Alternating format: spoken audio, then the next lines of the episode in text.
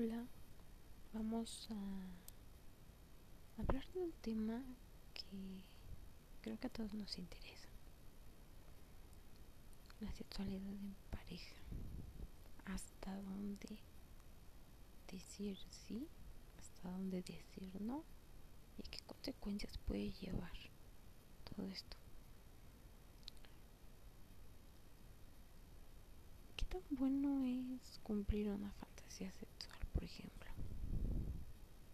Yo creo que bastante bueno, en el aspecto que es algo que en tu fondo quieres hacer. Pero ¿qué pasa si tu pareja no está de acuerdo con esa fantasía y lo hace solo por complacerte? ¿Qué consecuencias va a tener eso? Pues fácil tarde que temprano te lo va a echar en cara, lo va a de mala gana. Entonces yo creo que lo importante sí es experimentar, sí es hacer las cosas, pero siempre y cuando ambos estén de acuerdo en esa fantasía. Y si no están de acuerdo, pues habrá otra en la que sí estén de acuerdo. Yo no siento que se deba obligar a nadie, simplemente por que uno de los dos disfrute. En el caso de los tríos, por ejemplo, yo creo que la mayoría de la gente ha tenido en mente, o tiene en mente, o ha hecho un trío. Pero hasta dónde eso es bueno. Pues depende, ¿no? O sea, depende de cómo lo hagas. Es decir, ¿qué sería más fácil para? ¿Hacerlo con un conocido al cual ustedes involucran en su relación?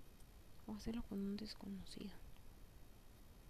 No lo sé, es muy complicado el saberlo, pero si nos ponemos a analizar, yo creo que va a ser menos problema el que lo hagas con un desconocido que con un conocido.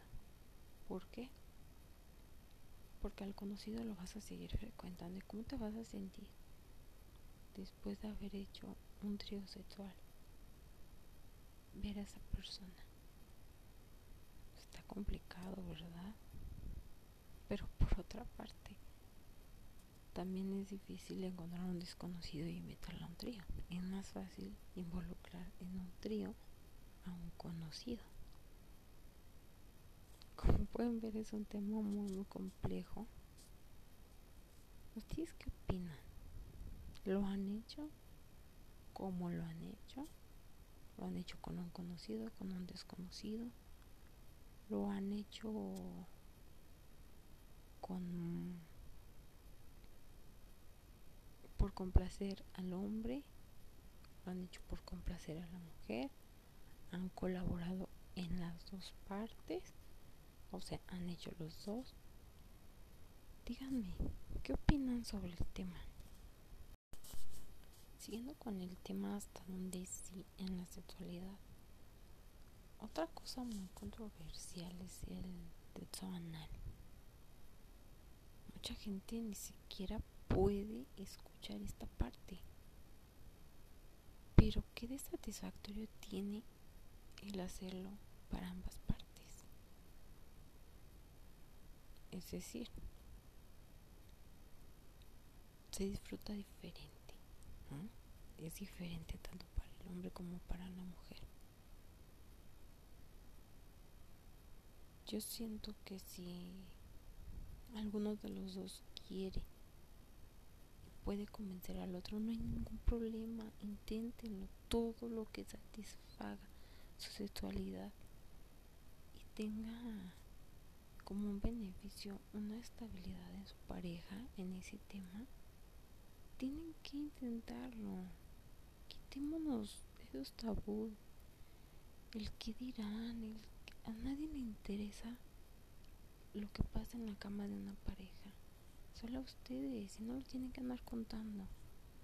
Se puede quedar en, en su recámara, en su intimidad, sin que nadie lo sepa pero que les dé una satisfacción a ustedes.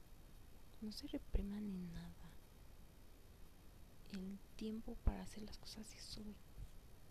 Es más fácil que te arrepientas por cosas que hiciste que por cosas que no hiciste. Entonces, intenten todo, todo, todo lo que les dé una satisfacción a ustedes o a su pareja o a los dos. A lo mejor ahorita haces algo por porque el que tiene el deseo más fuerte es tu pareja, pero a lo mejor mañana tu pareja va a hacer algo que que te dé más satisfacción a ti y créanme que van a ser plenos en esa parte. No se queden con ganas de nada. No se esperen a decir por qué no lo hice cuando ya no lo puedan hacer. El tiempo de disfrutarse es hoy. Si ustedes ven que, las cosas están enfriando, busquen modos de volver a activar esa parte porque la sexualidad es muy importante. Es muy triste que las parejas estén y que no se peleen. Que en el fondo los dos quieran acercarse, pero que no tengan el modo. No van a perder nada más que el que les digan que no. Pero inténtenlo, pregúntenle a su pareja. ¿A ti qué te gustaría? Y díganles qué les gustaría. Y si concuerdan, háganlo. No se van a arrepentir.